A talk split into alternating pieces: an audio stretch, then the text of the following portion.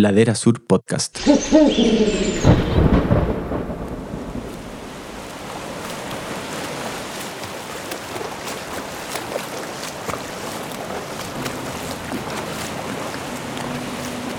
Imagina que estás nadando en un canal con un oleaje fuerte, la corriente en contra y más de 40 especies de tiburones a tu alrededor. Tienes una meta que ningún sudamericano ha logrado jamás, pero hay una razón de por qué nadie ha podido hacerlo antes. Estás cerca, te quedan solo 6 kilómetros y de pronto sientes una picadura en tu pierna. Te arde, te quema y en solo minutos ya no la sientes más.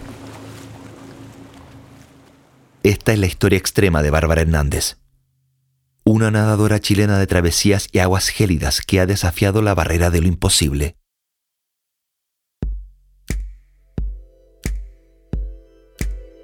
Vivir para contarlo es un podcast producido por Ladera Sur y Red Bull Audio.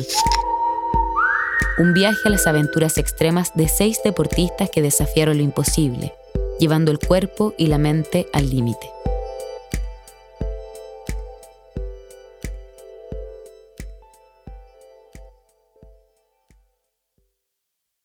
Hay historias que desafían nuestra imaginación y nos hacen creer que todo es posible. Esta es una de ellas. Partió en una piscina de la Universidad de Chile, en Santiago. Ahí, Bárbara Hernández, con tan solo siete años, se empezó a enamorar del nado. Pero fue un amor difícil. Ella no estaba dentro de las buenas del equipo y su familia no tenía la plata suficiente para pagar un entrenamiento. ¿Cómo alguien que ni siquiera calificaba para la selección nacional de nado terminaría transformándose en una de las mejores nadadoras de aguas abiertas en América Latina? No siendo la mejor.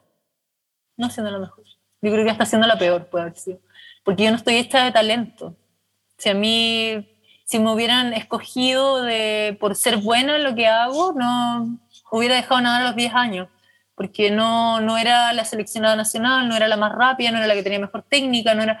Yo soy la que amaba todos los entrenamientos, yo vengo de una familia de mucho esfuerzo, entonces para mí nadar es un privilegio no es algo con lo que yo doy por sentado. El ir a la universidad como primera generación, que tiene la oportunidad de ir a la universidad, mi familia, más encima la Chile, que para mí tiene toda una, una carga porque mi abueli eh, fue funcionar a 50 años del J, del Hospital de las Chile. Eh, eso soy yo, como esos sueños que parecen imposibles, eh, con una cancha súper desigual, sin ningún privilegio como, ni oportunidad, puras oportunidades que fuimos construyendo, como que construyó mi familia, que construí yo, yo fui la nadadora que era mala, que no se gana las medallas, pero que iba 100 de 100 que nunca una excusa, ¿cachai? Es eso. Esa perseverancia, esas ganas incontenibles de querer nadar, la llevaron lejos. Consiguió una beca para entrenar en la piscina de la universidad y más tarde, al entrar a la carrera de psicología, logró continuar sus entrenamientos de forma gratuita. Una puerta, la primera, ya había sido abierta. Bárbara entrenaba siempre, todos los días, valoraba tanto la oportunidad que no podía dejar de aprovecharla al máximo. Era una suerte de obligación autoimpuesta. Si quisiéramos definir a Bárbara, habría que empezar diciendo que tiene los pies en la tierra, consciente de los esfuerzos propios y de su familia, que le permitieron comenzar su carrera. Cada gesto y cada palabra que usa para hablar de su nado expresa gratitud y admiración hacia quienes la ayudaron en su camino más que una nadadora, más que la sirena de hielo. Es la hija agradecida por siempre del sacrificio de sus padres. A los 17 años, Bárbara comenzó a competir en las carreras de largas distancias. Le iba bien en aguas frías y demostraba una resistencia inusual frente al dolor. Fue en ese momento que se comenzó a dibujar un sueño en su cabeza.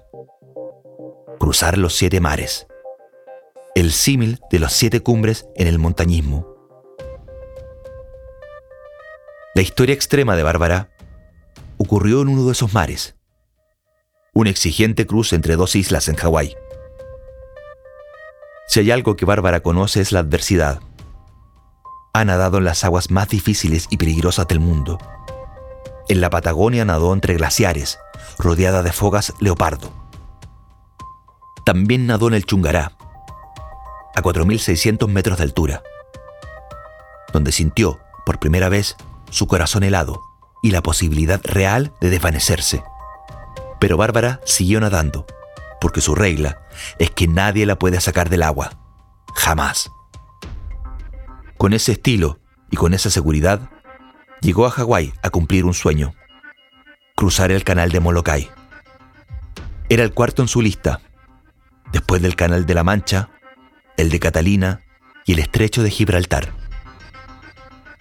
El 23 de mayo del 2021 comenzaba una aventura que, en algún momento de su vida, pareció imposible. Este, este nado en especial son nados que nunca pensé que iba a tener la oportunidad de llegar a nadar, por lo caros que son, por lo costoso. O sea, esto no es con sueldo, no es que yo termino de nadar esto y tengo algo aparte. Eh, y porque nunca en mi vida me imaginé en Hawái. O sea, ir a nadar con tiburones como 18, o sea, 16 horas, era como nunca me lo imaginé. Entonces, significa cómo uno es capaz de ir concretando también estos sueños, estas locuras, estos anhelos que, que se ven tan lejos y son nados planificados a veces con 10 años de anticipación. O sea, desde que lo pensé la primera vez, pasaron 6 años. Son 6 años de mi vida y este nado en específico, porque cada uno de ellos significa algo para mí, eh, es cómo los cambios se intencionan. Este nado partió de una manera diferente. Por lo general, las nadadoras comienzan desde un bote, pero Bárbara lo hizo desde la orilla. El cambio no era menor. La comunicación con el capitán de la embarcación no era muy buena, y Bárbara, que era una deportista estructurada, comenzó a sentirse nerviosa. Y este no fue el único problema. Tuve que cambiar los lentes, o sea, me meto al agua, porque los lentes, yo esto no me lo saco nunca más. Yo nado, las, me lo pongo y no me lo saco más en esas 15 horas. Entonces, antes de meterme, que la correa se me soltara, que bueno, tengo que nadar y no, no puede pasar esto, ¿cachai? Entonces significó que me tiré al agua, que los lentes estaban llenos de agua, que perdí una de las luces que tengo que ocupar, que es por lo que me ven, es lo único que puedo usar, una luz chiquitita que, que, que me aguanta toda esa noche y tuve que ir a pedir mis lentes nuevos, pero entre medio no puedo tocar a nadie, nadie me puede tocar, entonces ya amarrar todo y ahí empezó recién el nado. Entonces, nadie me puede asistir, nadie me puede tocar, yo no puedo tocar a nadie, no puedo tocar la embarcación, no puedo tocar el kayak, no puedo tocar nada. La, la botella que me tiran al agua nomás. Era las 5 de la tarde y el bello atardecer de la isla Molokai cubría todo el horizonte. Bárbara estaba feliz. La mezcla de colores, la luz bajando, si había una palabra para describir lo que sentía, era plenitud.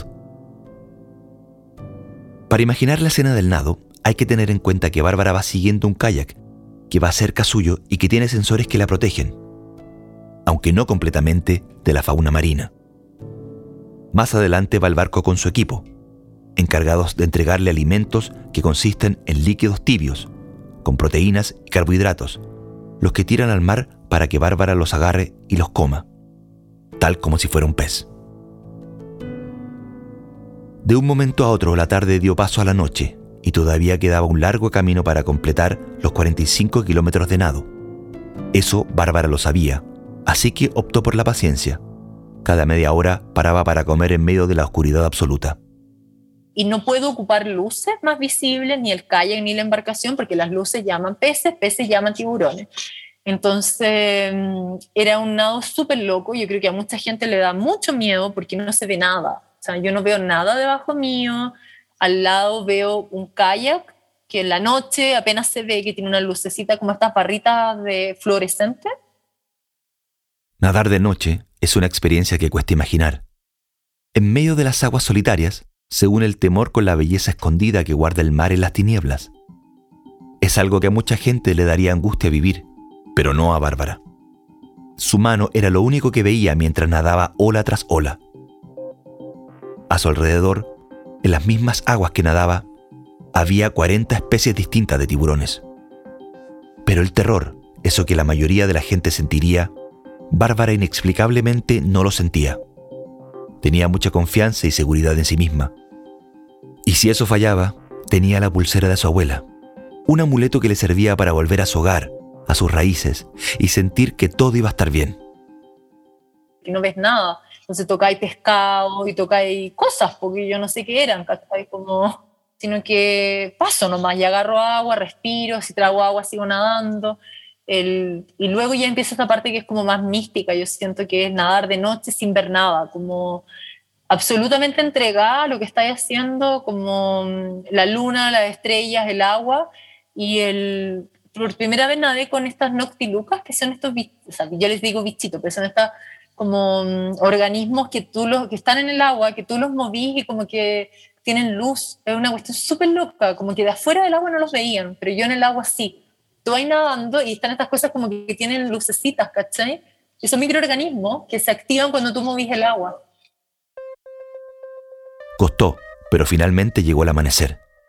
Fueron 10 horas nadando de noche. Bárbara sabía que la salida del sol significaba que ya había pasado más de la mitad del nado. Había buen pronóstico, pero el éxito no estaba asegurado. Las aguas de Molokai no son congeladas, pero tantas horas en el agua hicieron que el cuerpo de Bárbara perdiera el calor.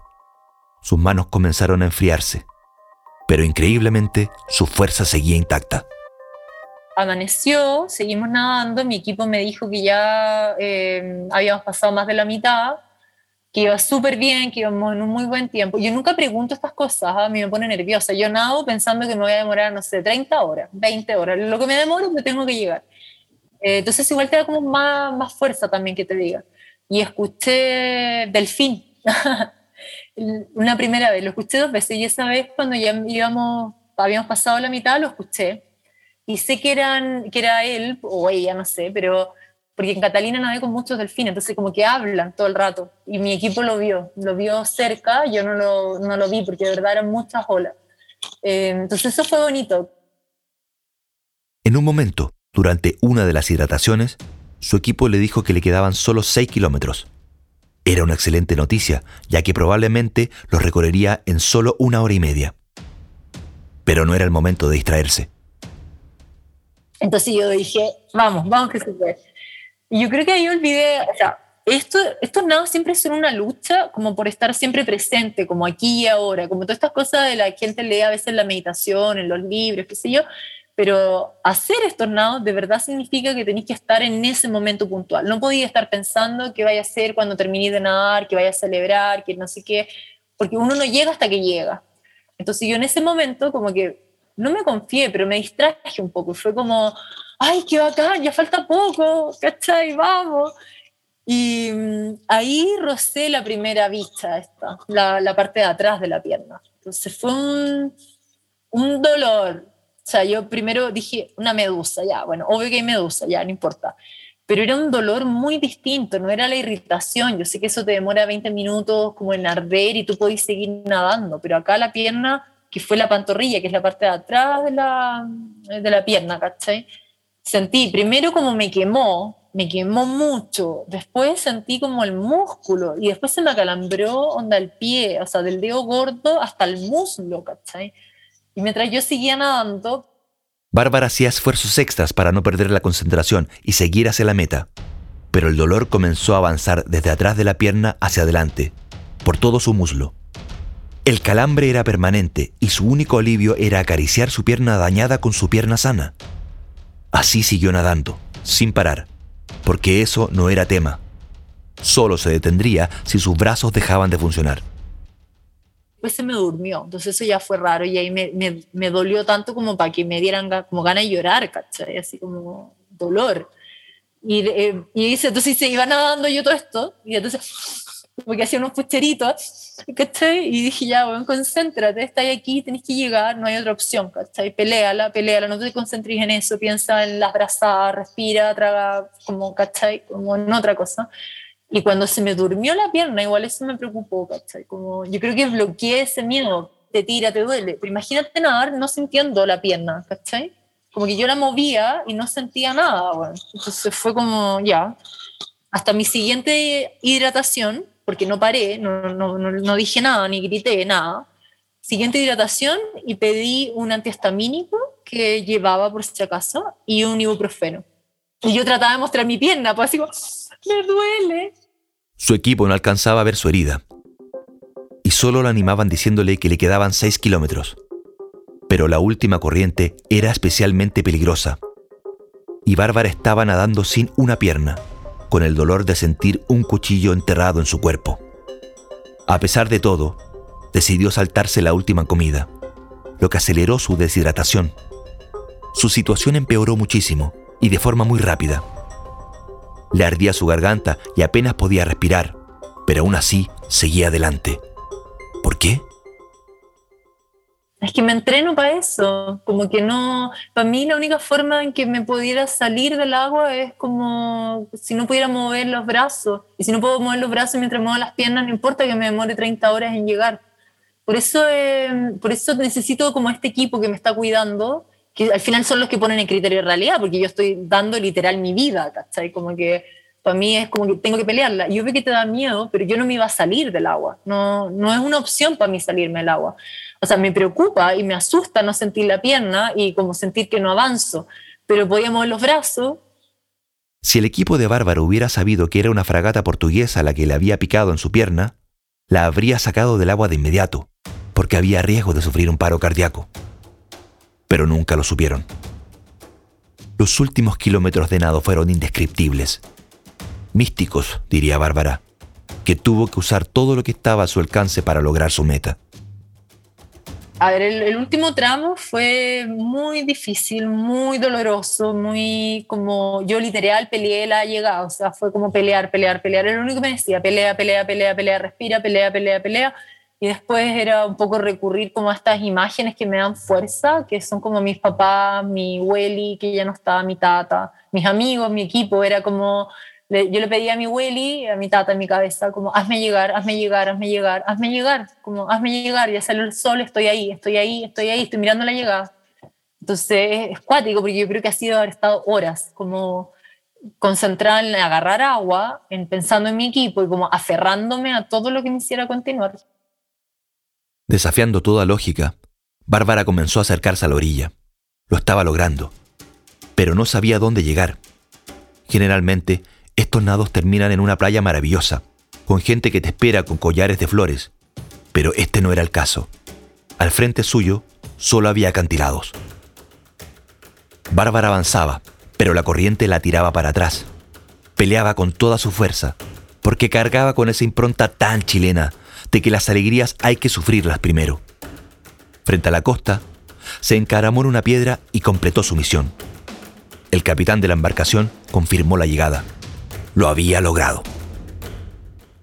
Es que al final, por eso soy pura emoción, porque es como, como pensé que no llegaba, pensé que no, como no sabía cuánto y como que costó, dolió, entonces es como una emoción, como que estuviera ahí, no sé, es como sentir un abrazo de tu mamá, ¿cachai? Como de tu papá, el por fin estar ahí y saber que lo hiciste con tu equipo, entonces a veces es como, no sé, que te dan como ganas de llorar de la emoción y otras veces como, bueno, no lo puedo creer, Como al fin.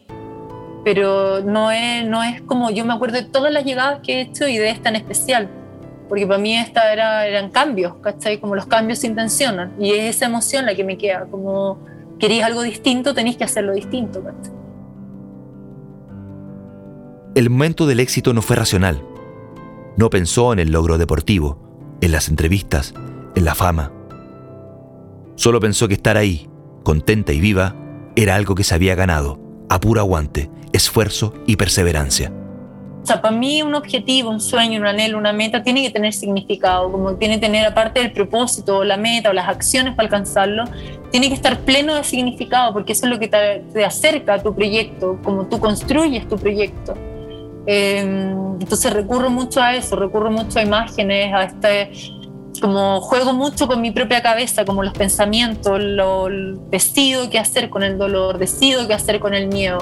No, son emociones que me empapan, yo no las niego, no las evito, ¿cachai? Como eso es lo que me hace distinta y lo que hace que en la mitad del océano, rodeada de tiburones, con una fragata portuguesa y que me hablen dos delfines, yo sea feliz, ¿cachai? Como que me hubiera quedado nadando ahí por siempre, como que no necesitaba nada más.